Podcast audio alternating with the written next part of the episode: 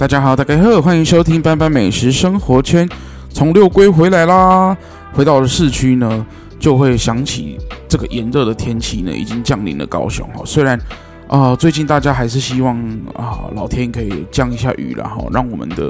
啊、呃、这个旱的旱旱灾的这个情形哈，可以赶快的改善。不过呢，今天回到了市区呢，就是因为真的太热，那太热了，就会想要喝点东西了。那喝什么样的东西可以让大家呢既消暑又解渴呢？我想青草茶是一个很不错的一个选择哦。那青草茶对于很多的人来讲，都会觉得它又苦啊，要么就是叫拍里面，就是好像你在喝很多的中药那种古早的这个阿嬷会煎那个中药给你喝，会觉得它非常非常的难喝哦。但是呢，后来你也发现到，哎，有一种青草茶，它是喝。这个薄荷凉凉的，它的口感是相对比较平易近人的哦。那新草茶的做法其实有非常非常的多种，因为。哦，根据它的食材或者是它所用的这个草药的这个种类，包含像仙草茶也是一种青草茶的这个种类哦。那今天呢，来到了一家专门在卖青草茶的地方，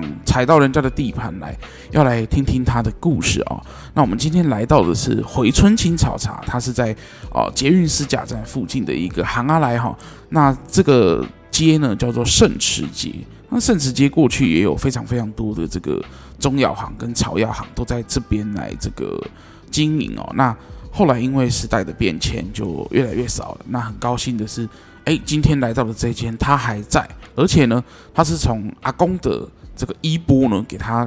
这个承接下来哦。那我们来欢迎回春青草茶的创办人 Van。Hello，主持人好，各位观众听众好，好哦。没有啊，要观众要听众都可以，因为他可以用听的，他也可以一边看着别的东西，然后一边听啊。哈，不过呢，讲到了青草茶，哎，为什么你跟青草茶会开始有结缘呢？这个部分的话，其实我觉得爸爸是一个很重要的角色。对于我为什么想要卖青草茶这件事情，当然这间店是阿公的店，那也就是是我之前一直想创业，对，然后。呃，我也因为想要存钱创业，所以我曾经离开离开过台湾两年，去国外打工。然后我打工回来的时候赚了一些钱，然后当时是有想要北上啊，跟一些伙伴一起想要做一些事情。对，然后爸爸有一次晚上的时候就突然敲我的门，他就跟我说：“哎，你真的要北上吗？”就是他们可能也会舍不得说：“哦，我去国外赚钱，然后我又要离开高雄。”然后爸爸就是。拿了一个小本子，对，然后他的小本本里面，秘籍，对，爸爸的小本本，他说我，因为爸爸公司在台南嘛，他是一个通勤族，他就说我特别从台南拿回来的，然后打开之后就发现，哎，是一些有关于阿公的青草茶的配方，然后爸爸就跟我说，他的退休生活其实是想要卖卖阿公的青草茶，然后爸爸就说，我连店名都想好了，配方也都知道，他说还是你想要做这个，那。我觉得那个当下其实还蛮感动的，就是我我我坦白讲，以前就是因为阿公是草药师嘛，阿公、嗯、阿公跟阿嬷开了这间回春青草铺，开了五十五年。那以前我都不觉得这算什么，对我来说，对我都不觉得，呃，他可能可以让我做些什么，或是延续些什么。我只想做我自己的事情而已。那直到爸爸那天把这个配方拿给我看，他问我说：“你想不想要？”那你如果想要的话，你就你可以留在高雄，那爸爸教你。嗯，所以其实他其实自己会做这些东西，只是他没有把它选择作为一个他创业的这个目目的，但是他把选择把这个衣钵传承给你了。对，爸爸年轻的时候其实跟着阿公学了很多草药的知识。呃，其实我觉得蛮蛮好玩的，就是说。呃，这间店以前是由整个家家大家族，整个二代去经营，二代跟阿公阿妈。那爸爸他们有七个兄弟姐妹，分分别有分两派，一派是武术派，一派是草药派。哦，就是有开国术馆推拿的这种。对对对对，所以我们其实呃，回春真正的全名是回春国术馆青草铺。对，那我觉得很好玩的是。国术馆跟青草铺早期是被连接在一起的，就是我不知道你小时候有没有贴过那种嗯狗皮药膏。啊，就是黑黑的，对对，就是那个郝邵文在贴在头上那个黑黑的，其实那个那个黑黑的东西就是青草汁，青很多人都不知道，所以我通常在跟大家分享说，国术馆跟青草铺为什么是在一起，就是我都会拿这个药膏出来跟大家讲解，因为以前你知道草药这种东西，它割下来的时候，它它是湿的时候是可以拿来作为外敷，你可以敷在你的伤口，或者是你可能你你肌肉发炎，你可以敷在身上。就我们看到很多武侠小说，他们会去路边找野草，对对对，敷在身上啊。对，同样这个道理。那久了之后，就会变成说被做成一个药膏，对，就黑色的那种狗皮药膏。所以国术馆就是铁打损伤，所以就会跟青草铺是有相连在一起。嗯，对。那家里很好很好玩的是说，爸爸他们那一代又分成两派，一派是国术馆，所以呃，我你像我几个就是舅舅，他们是会武功的。甚至都有拜师学艺，所以其实回春有很多的兵器，只是客人们我很少拿出来跟大家分享。嗯，对，因为我是卖青草茶，所以说变成是我把整间店呈现的是比较多一些青草的一些元素，或是让大家了解青草茶。那其实我们最早期的时候，我小时候的记忆就是我们那个回春阿公这边啊，很多兵器我们还会拿来玩。哦，对，那种很长的吹剑，或者是那种李小龙是耍那个双节棍，双节棍，对，但是回春的双节棍是九节，所以我们是九节棍之类的，很多你没有看过的兵器，其实回春很多。啊。对，然后爸爸是分，爸爸是算草药派呢，爸爸不会武功，可是爸爸对草药学的知识蛮丰富的，因为他很像我们在打网络游戏，就是有战士，对对对，然后呃，这个青草派这边就是补师，对，补血的概念。对，对，所以爸爸其实跟着阿公学了很多的草药知识，对，然后所以爸爸他没有像阿公这么厉害，可是也略懂，你知道吗？爸爸其实算呃，要学个三成啊，对啊，可能有个五成，我觉得爸爸很厉害。他我他很久几十年没有碰草药的东西，可是自从自从我确定说好我要开店，我要把阿公的草药拿出来跟大家分享之后，有一天我默默发现爸爸在 K 书哎、欸。他竟然在拿我的就是青草的那个药铺，甚至他会拍把书本拍下来跟我说，可不可以请我去诚品买？他说他太久没有念这些书，他想要好好的恶补一下。对，然后我就觉得哎、欸，还蛮感动的。就是当我不知道想做什么的时候，他却可以跟我分享这个。那真的像我刚刚讲，是一开始我没有很我没有很在意阿公的这间店铺。那其实阿公的店铺在我整个装潢之前，我们的四面八方是挂满着阿公以前这五十五年来收的一些很多的什么匾额奖状、丰功伟业，对，很多真的很多。然后我甚至有几次，我就是深夜自己一个人，我就站在这些匾额前面，我就一片一片看，然后就是有阿公可能去呃救救了人，人家给他的匾额，或者是可能以前的市议员或是以前的市长。颁给他的匾额，或者是阿公曾经还有带回春，就是国术馆去台北比赛打武术冠军的那种，哦，或是曾经有在早期的那种警察那种保安大队，阿公他们阿公会就是他们保安大队可能会请回春去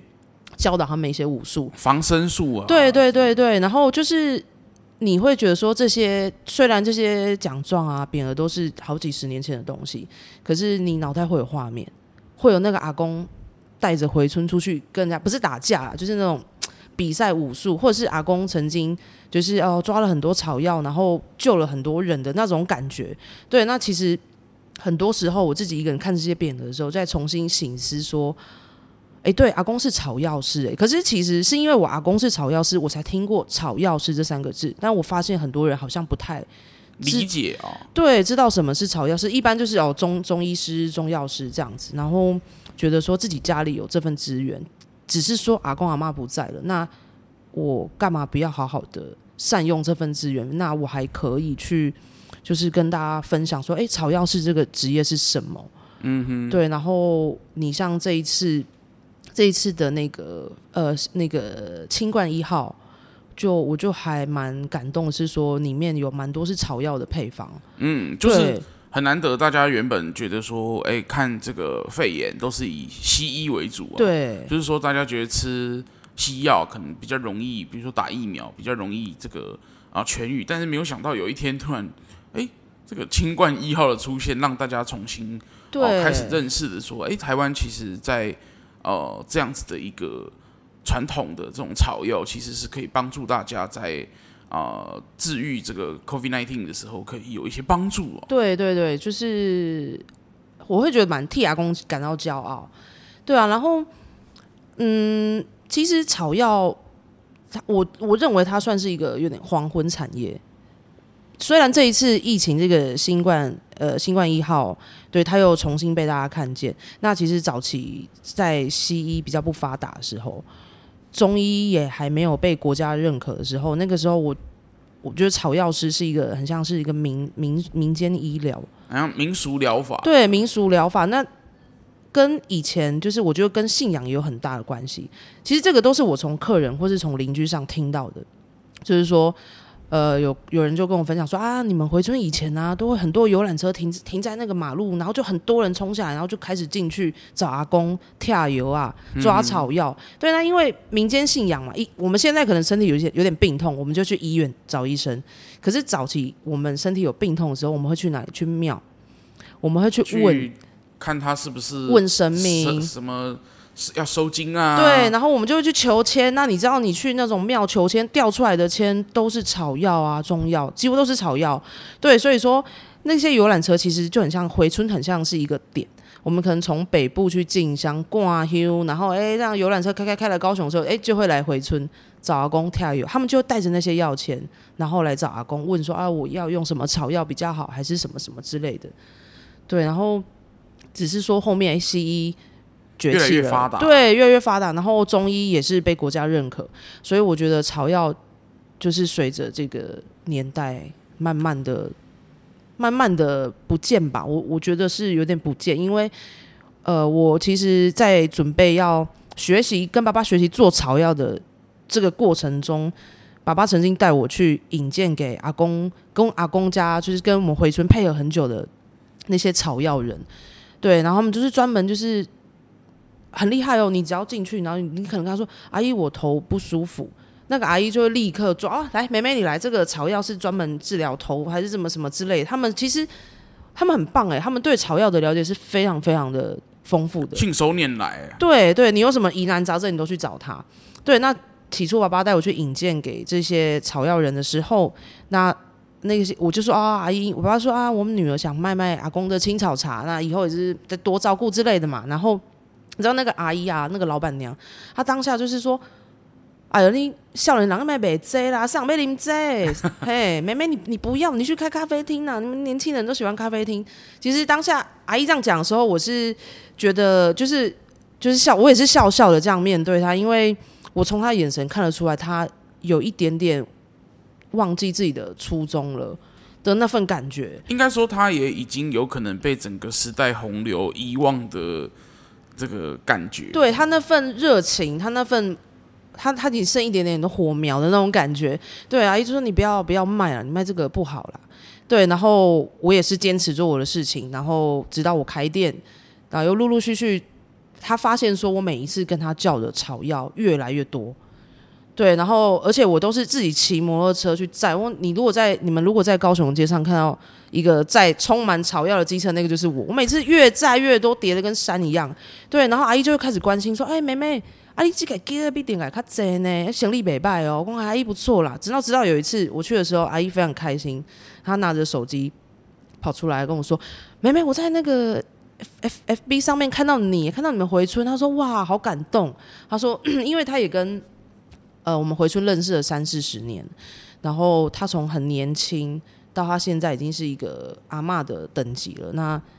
他就是看到回村的转变，算是有点文艺复兴的这种那种复兴，重新重新回到这种光光环的这个感觉。对，然后他又在脸书上看到，在 FB 上面看到回村，然后我改造后的样子，然后呃，就是你从他的眼神看得出来说他有。一份感激，火苗重新又被燃起了。对，然后就是他哥就说：“妹妹，阿姨好替你开心哦，你真的就是阿公，如果知道一定会很，就是也替你感到很骄傲。”那从那一次起，我每次去抓草药，阿姨就会跟我分享很多草药的故事。那我会觉得自己很开心一点，就是说，呃，很很很很常有客人会问我说：“我开的这间店，我有没有得到什么样的感觉啦？”就是哎，变红吗？或者是钱赚的比较多吗？之类。可是我会觉得那些都不是哎、欸，就是有一种意义层面在的感觉，就是起初阿姨是不看好我的，不看好我去卖青草茶，但后面我会觉得自己做这份事情可以让阿姨重新感受到，就是这个行业。草药师还是有希望的，对对对对。然后每一次去，我们可以聊天聊好久，他会很开心，就是有年轻人来做这件事情。但是呢，我发现哈，青草茶绝对不只是一种哦，就像你刚刚提到的这个药膏哈，我做嘴囧哎。那你现在在店里面目前有几种的青草茶可以给大家来享用？呃，我目前的话，店里贩售的是四种青草茶。对，那第一种就是我的我们回春的招牌嘛，它就是比较古早风味、传统风味的青草茶。那尾韵会带一点淡淡的薄荷香气，它勾扎鼻的那种青草茶。对，然后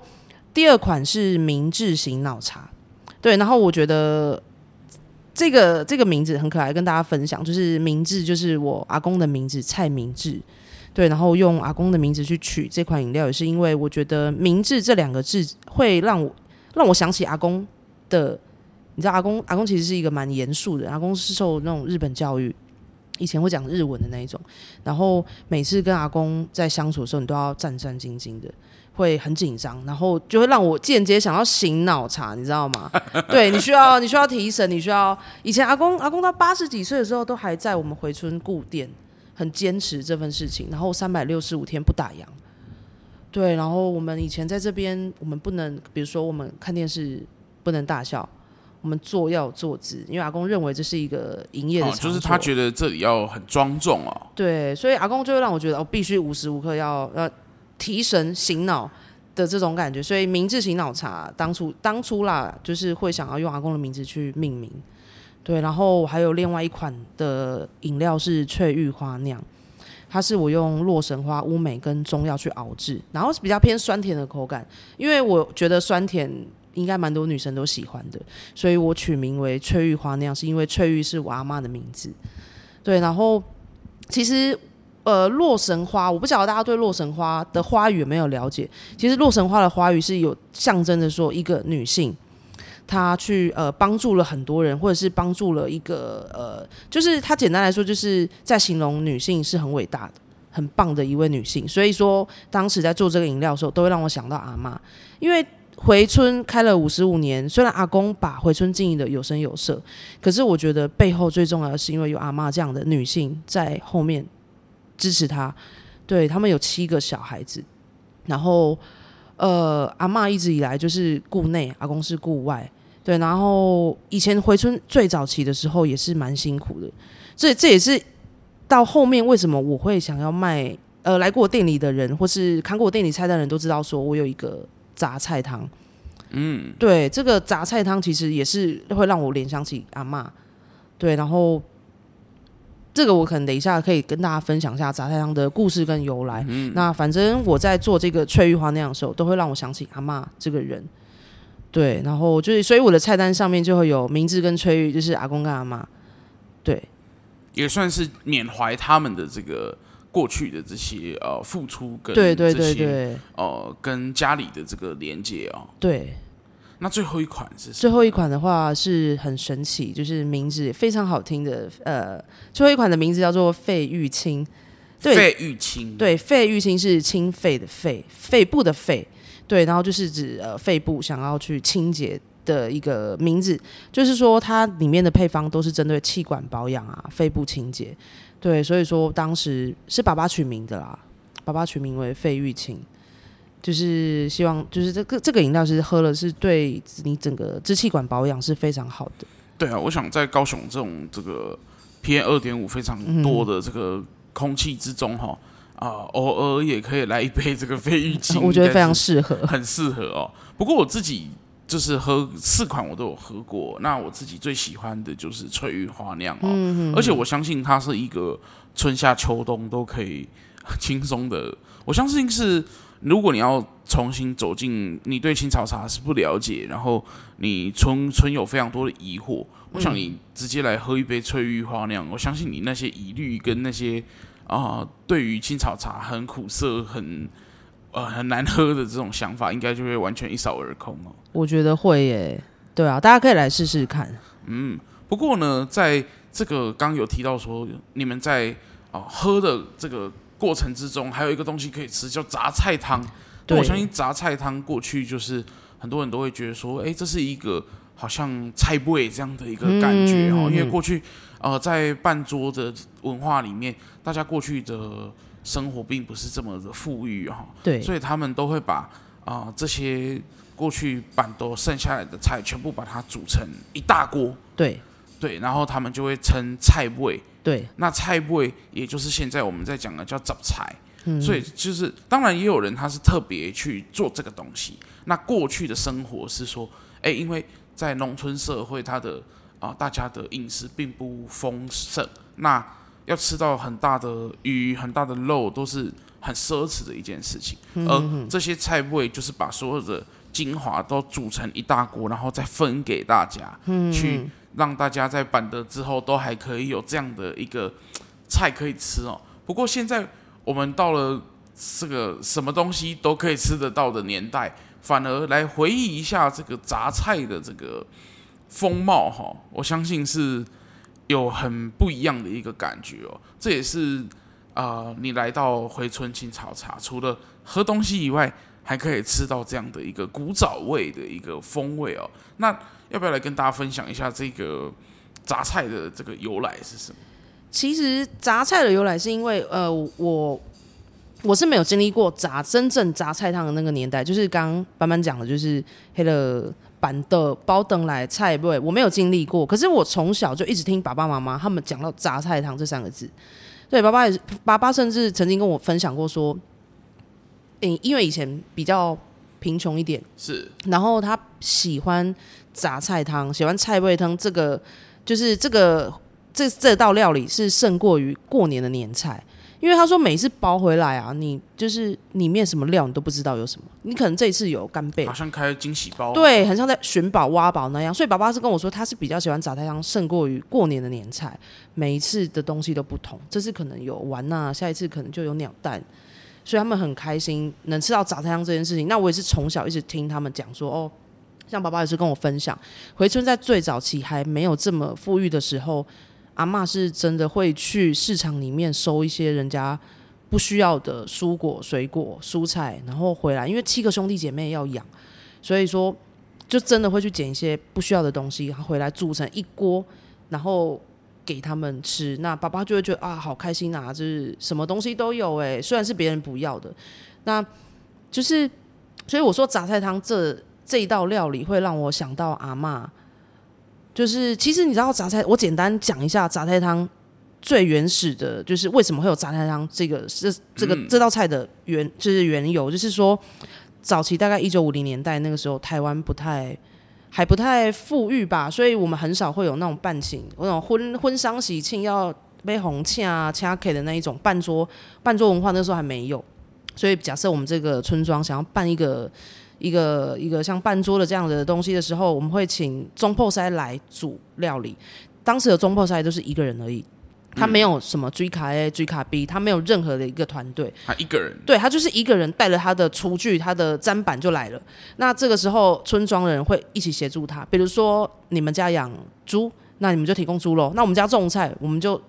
提供蔬菜，那别人家什么都没有，他们可能就提供桌椅，甚至有些呃帮妈妈啊阿姨他们就去帮忙中破菜煮，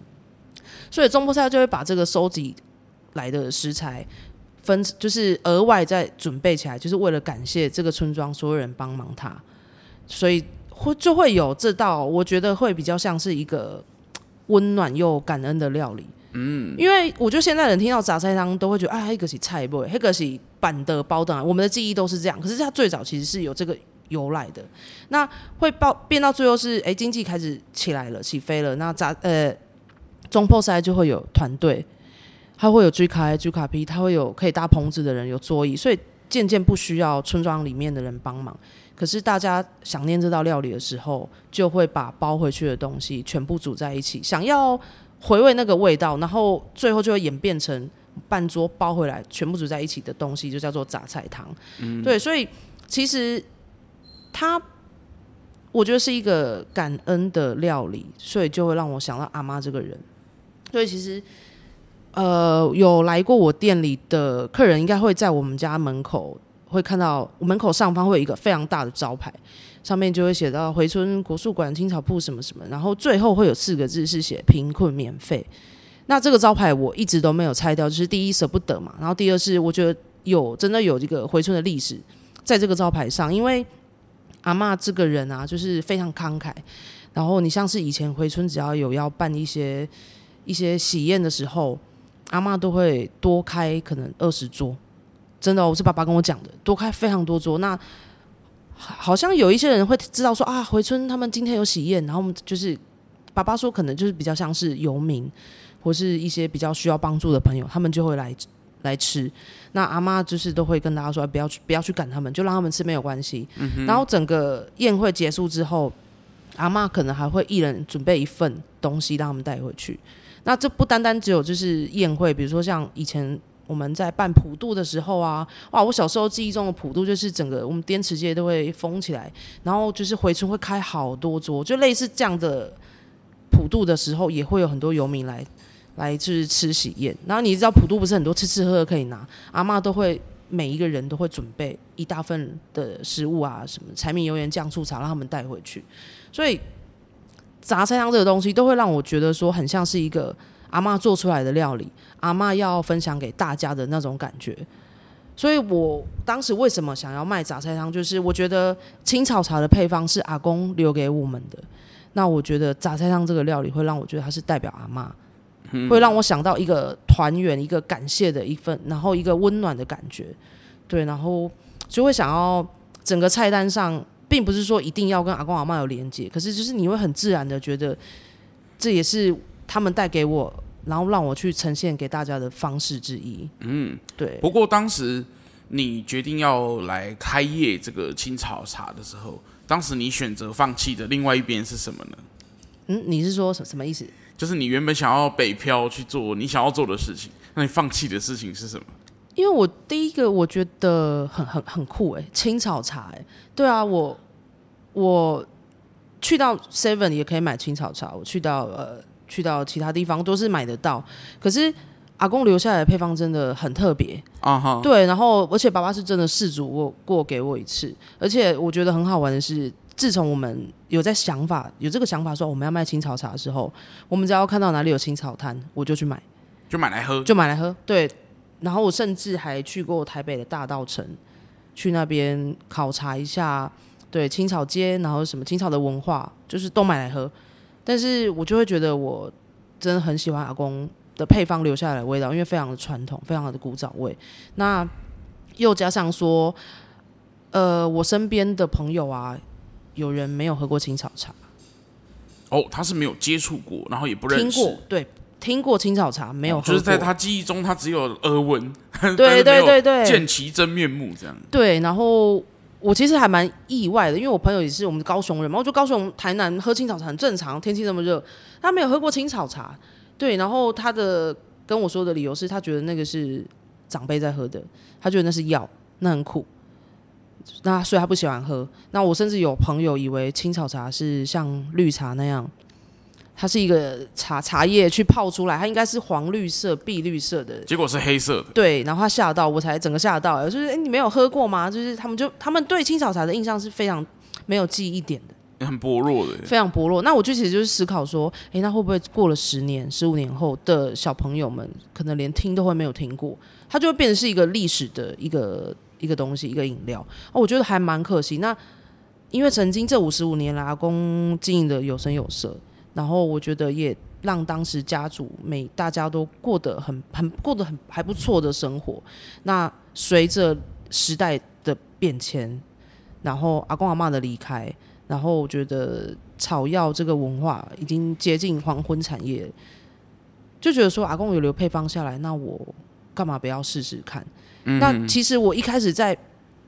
在决定要不要做的时候，我觉得哎、欸，应该会很困难。第一就是我如果要让年轻人让年轻人来喝，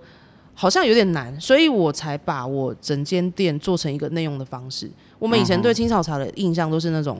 在外面骑楼，然后有一个冰箱，对对对对，然后他还会卖个红茶，卖个菊花茶，对，然后阿姨我要两瓶，对，你就外带，你就摩托车骑了就走了嘛。对，然后我会觉得，那我干脆把它做一个内用的方式，所以我也有七楼下面那台冰箱，只是我整个把它搬到室内。然后以前也有一些咖啡吧台的经验，所以当时一直在思考说我要不要做，我觉得有一点困难度，可是我就去呃把青草茶跟咖啡做结合，我想要把呃台式的饮料跟西式的饮料去让它 mix，让它试试看会有什么火花。那意外觉得哎。还不错哎，好玩又好喝，嗯，然后用一个内用的方式，然后用一个比较不同、比较跳脱传统饮料的方式，然后去呈现给年轻人，呈现给不了解青草茶的人，呈现给会害怕草药的人。但我发现这个效果是有的，对，用这样的方式去让年轻人了解说，其实青草茶是很好玩的。于是你淘细类资料之后，就是开始装潢整个里面了哦，然后。哦、呃，就开始去准备你想要卖的这些品相哦。那在这其中有没有怀疑人生的这个过程？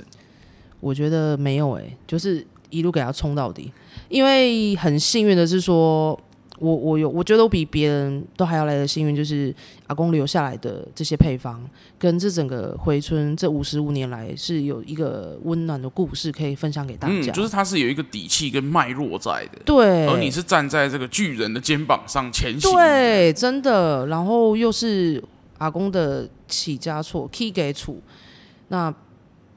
你会更有信心。嗯、对，你会觉得有一个，就是后面有人在 push 你的那那份感觉，就阿公阿妈他们虽然不在，可是你会觉得他们是有力量在带你往前冲。嗯，于是店开下去了，装潢也好了，就会开始开门做生意了啊。对，那来的真的都是老人家吗？还是其实慢慢就像你想象的，开始有年轻人的这个行列来一起来喝这个东西呢？目前开店四个多月，坦白说，前面都是中年以上。那到中间的时候，变成是哎、欸，差不多。我现在，我现在今年三十出嘛，然后我觉得都是我这个年纪以上的，对。然后，但是我最近哦，我发现哦，慢慢的就是有很年轻的朋友。我最年轻的客人是十十五岁吧，对，一个国中生、国高中生，一个国高国高中生的弟弟，他很爱喝青草茶，对，他会跟我说，哦，我都花这样的钱去喝饮料，然后不如喝这个还比较退会，比较能顾身体。哎，我听了还蛮感动的，对。对啊，所以其实呃，在接触的过程之中，慢慢的、慢慢的潜移默化哈，对，就会也让这个地方慢慢的被人家所看见、所知道哦。那很多人也会去用一个，因为他毕竟不了解这一条街过去的脉络哦，也许他会帮你贴上一个哦，你这边是复古的这个、嗯、这个、这个什么文青小店，对，你看了以后会有什么样的感想吗？呃，我觉得。的会开心啦，就是因为我觉得这也是一种称赞，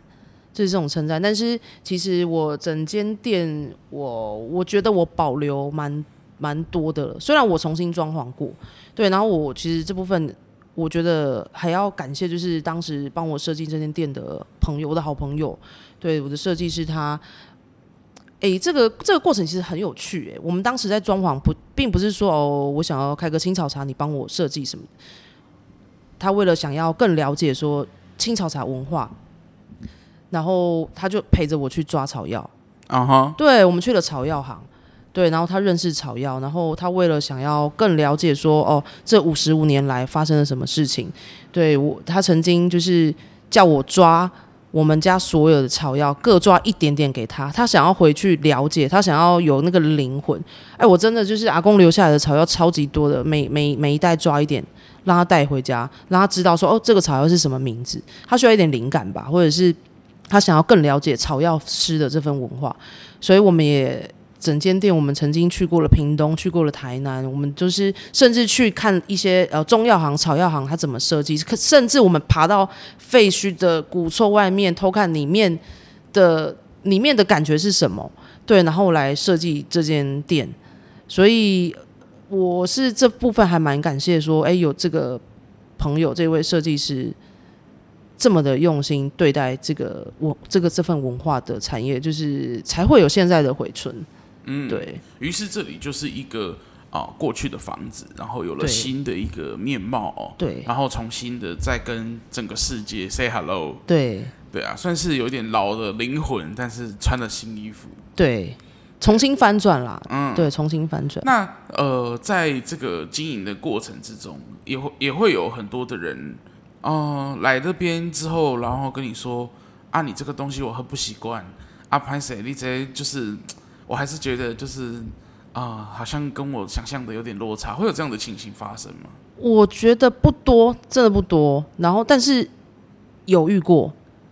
对，就是可能会可能，然后他们不喜欢饮料里面有放薄荷的，对，那我的青草茶会带一点凉感嘛，他们就哎喝不习惯，或者是说像我呃。我我刚刚有介绍到一款饮料费玉清，这是我真的记忆非常深刻。那是我刚开店的第一个礼拜，然后就是有四四位年轻蛮年轻的女生要来，然后我就说，哎，要不要帮你们介绍？他们说没关系，他们就是随便点好。然后其中四位有三位点了费玉清，然后在他们离开的时候，他们的杯子一个这个是都大概都是七八分满。对，然后我最后就有稍微询问一下，我就说，哎，是不是对饮料的口感上是有什么有什么想法吗？他们就说，他们就说可能哦太苦，或者是没有很很少喝过这样的，他们觉得太养生。对，有人跟我说，哦，我们觉得太养生，我们就是他跟我开玩笑说，他们就是喜欢喝化学的。对，就是他们觉得太养生了。这是我曾经有遇过遇到的客人。那你遇到这样子的一个状态，你有做一些调整吗？还是你觉得说？其实这就是过去阿公所留下给你的脉络。那你还是希望透过沟通，去让更多的人了解这个东西。对，我其实没有去调整，因为我觉得这样遇见这样的客人是真的比较少。那变成是说我一开始在介绍的时候，对，我会介绍的比较让他们比较能。先从我呃文字上去了解说，哎，这个风味是什么，或者是真的很有疑惑的客人，因为毕竟取名为费玉清嘛，大家一定会非常好奇。那我可能就是现场请你喝个一点点一个小试饮杯，你去试试看这个味道，你真的喜欢，你真的接受，你可以再点，或是后面用这种方式。但我发现后面其实接受度还蛮高的。嗯，就是大家对于这个东西越来越了解跟认识之后，嗯、其实没有那么的恐惧哦。对，那。这个地方就这样子，呃，经过了四个月哦。那你自己有想象过，在未来你会呃在这里开几年吗？会不会变成四十年老店，还是五十年老店，让这个地方超过百年呢？我我觉得有想过，哎，我跟而且我觉得很好玩的是说，我曾经那种刚开刚开业的时候，有可能刚开业比较没有人知道我的店，嗯，对，然后。因为我有有个故事，我的我的吧台的柜台的前面有一片墙，那上面挂满着回春的一些当时营业的照片、匾额啦，然后有一个是我阿公的阿公的一个照片，对，客人都说这个照片很帅，大家可以来看一下阿公年轻的样子。那我曾经就是那时候没有什么没有什么客人，生意上没有什么生意上门，那我就是靠在吧台，我就看着我阿公的照片，然后你知道那个画面真的是很像是那种。玫瑰瞳铃眼的那种旁白，而且还是台语哦。我就这样子手叉着腰，然后就是看着阿公的照片，然后心里哦用台语就是在跟他对话。我说：“阿公，我在走，金价刚丢，你干嘛告我发抖？”就是会有旁白的声音出来。就是我我我我我的眼前一片黑暗，看不到未来。对，然后我就看着阿公的照片，然后就是一直在跟我真的是跟照片里阿公在对话。就是我我这样做真的可以吗？你觉得？是不是有什么什么方向呢？可以可以给我答案吗？还是什么？那后面当然是没有答案了。但是其有一个有一个期间是真的是，也不能说焦虑，而是说你真的不知道说你的未来会走到什么方向。对，然后我觉得那那一段期间蛮短的，因为蛮快就过了。然后，呃，到目前为止，我觉得来，我原本就是很单纯的觉得说，哦，我卖了阿公的青草茶。阿公的配方，然后就这样子开开这间青草铺。可是我觉得，我不我不敢说这间店能走到百年老店，但是我有信心可以让它慢慢慢慢的走走得越来越久，因为是客人给我的反馈，就是很感谢说这四个多月来的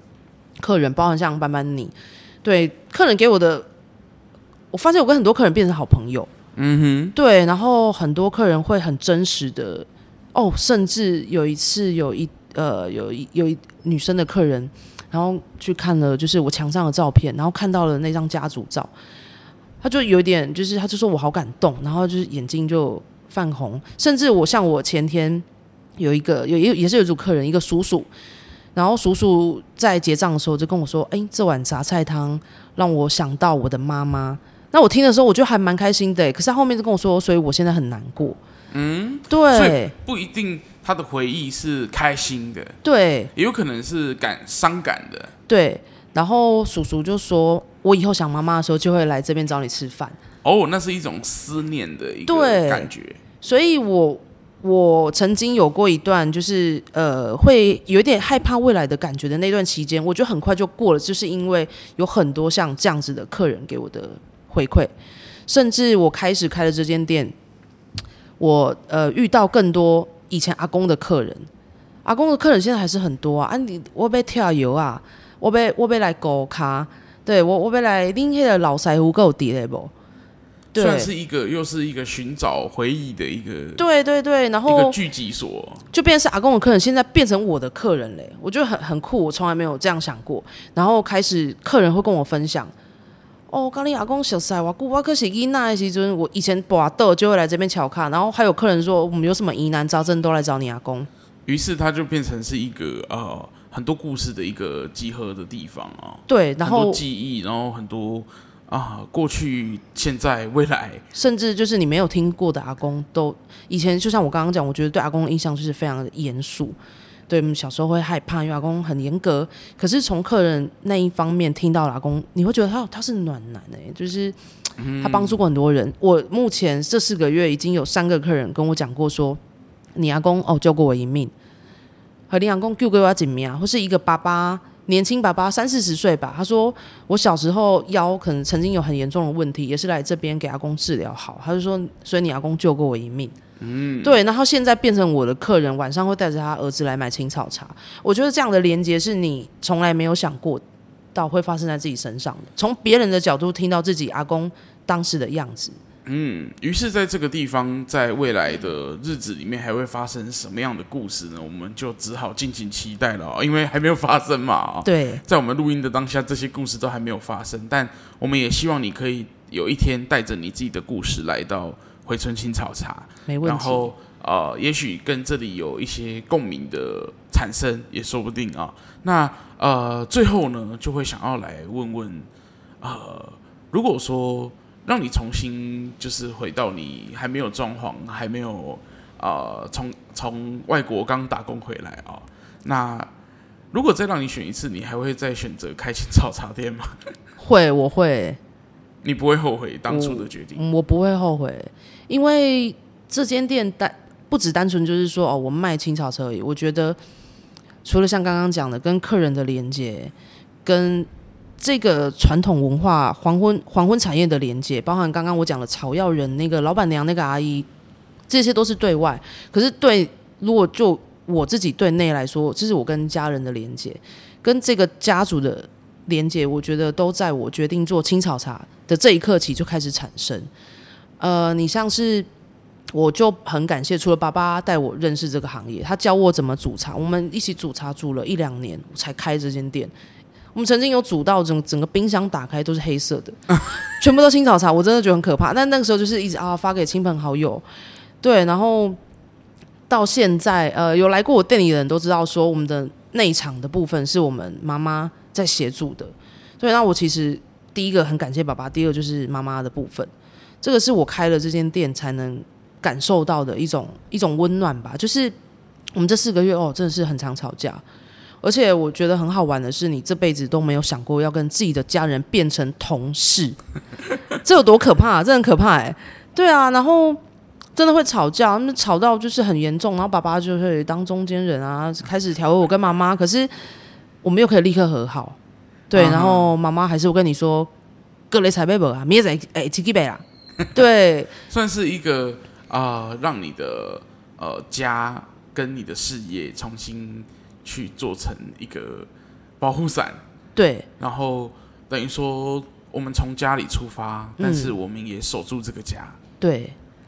对啊，算是呃把这个地方给啊、呃、从过去的脉络一直到现在的当下，希望未来也可以继续的走下去啊。嗯嗯嗯。OK，那我们今天就感谢哦，我们今天邀请到的是呃来自于高雄的这个回春青草茶的这个创办人 Van 哦。那今天也很感谢他把这些呃有关于过去的这些青草茶的这个脉络，甚至是这个哦杂菜汤的这个故事来分享给大家哦。那未来的故事，说不定我们还有机会，明年的这个时候，后年的这个时候，再来跟大家来啊、呃、分享，来跟大家来呃这个一起呃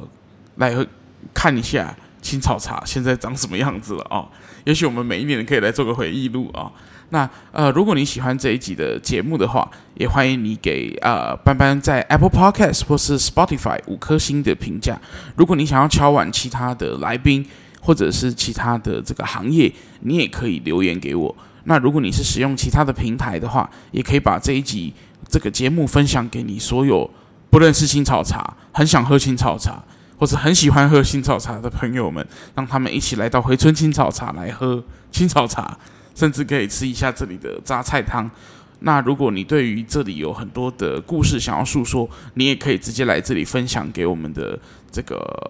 呃妈妈也好，爸爸也好，或者是孙女也好，也欢迎你把你的故事都带来这里跟大家来分享哦。那今天的节目就到这里喽，我们下一集再见喽，拜拜。